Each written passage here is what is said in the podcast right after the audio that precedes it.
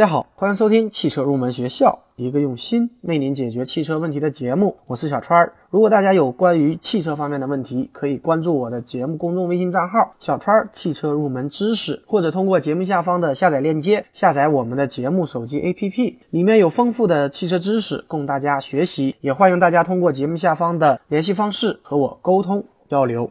说起防撞梁，我相信大家一定不陌生，但是绝大多数的朋友对于防撞梁只是有一个感性的认识，但是它的具体的设计理念和作用可能不是特别的了解。那么今天这期节目呢，我们就来聊一聊汽车的防撞梁。第一个问题，我们来说一下防撞梁可以起到什么样的作用。大家知道，汽车的各个横梁和纵梁等等，就像人的骨架一样。但是汽车的骨架并不是所有的地方都采用同一种材料，因为汽车骨架并不是所有的地方都承受着同一样的力。那么大家一定在车展上或者一些汽车宣传当中看到过车身的一些梁被涂成了不同的颜色，实际上这些不同的颜色就表示了不同强度的材料，一般颜色越深，表示强度就越高。比方说，红色表示高强度的钢，粉色表示强度低一些的钢材。那么粉色区域呢，一般是起到溃缩吸能的作用。前后防撞梁的意义就在于，它们是汽车第一次承受撞击力的装置。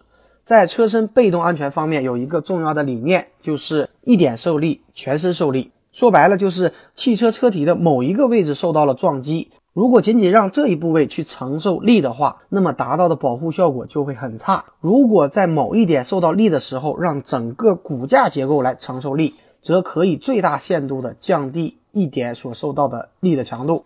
这也就是前后防撞梁的作用。第二个问题，我们来说一下现在常见的标准防撞梁结构。现在很多车的防撞梁的最前端有一层泡沫缓冲区，起到一定的缓冲作用。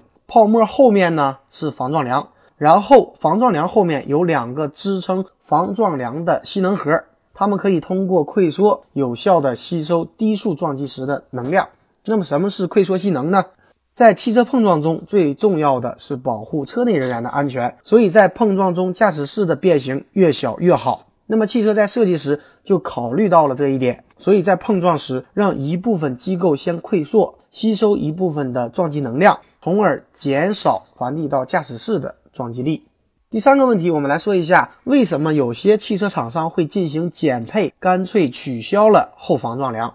这是因为在汽车的尾部碰撞测试中，目前只有国家标准，而国家的碰撞标准对车内成员的安全考虑不够全面和细致。那么，如果汽车厂家只是为了能够达到国家标准，安不安装后防撞梁影响并不大。那么，既然不安装后防撞梁也可以达到国家标准，那么为了利益的最大化，当然可以进行减配了，不必考虑其他的东西。那么，除了汽车前后防撞梁以外，汽车的车门防撞梁也不能忽视。根据美国交通局不完全统计，在2002年，车门防撞横梁拯救了994名事故受害者。那么，车门防撞梁它可以降低成员遭受的来自外部的力量。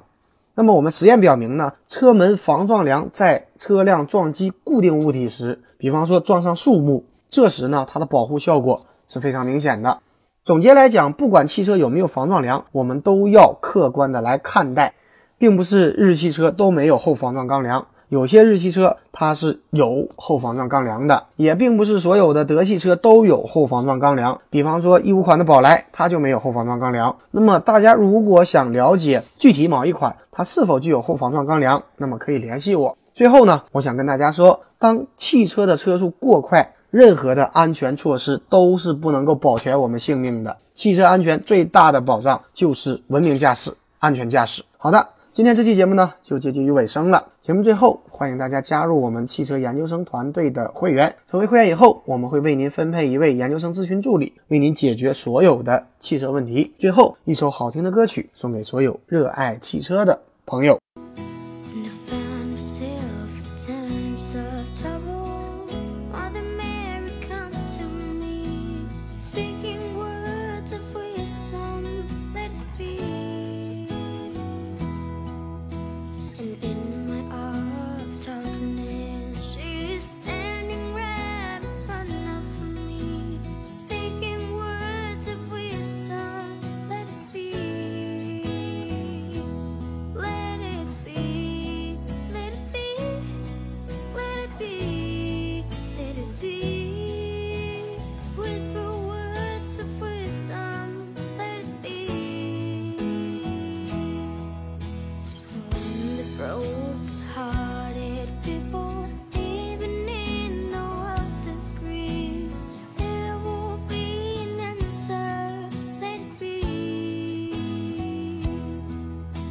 mudou.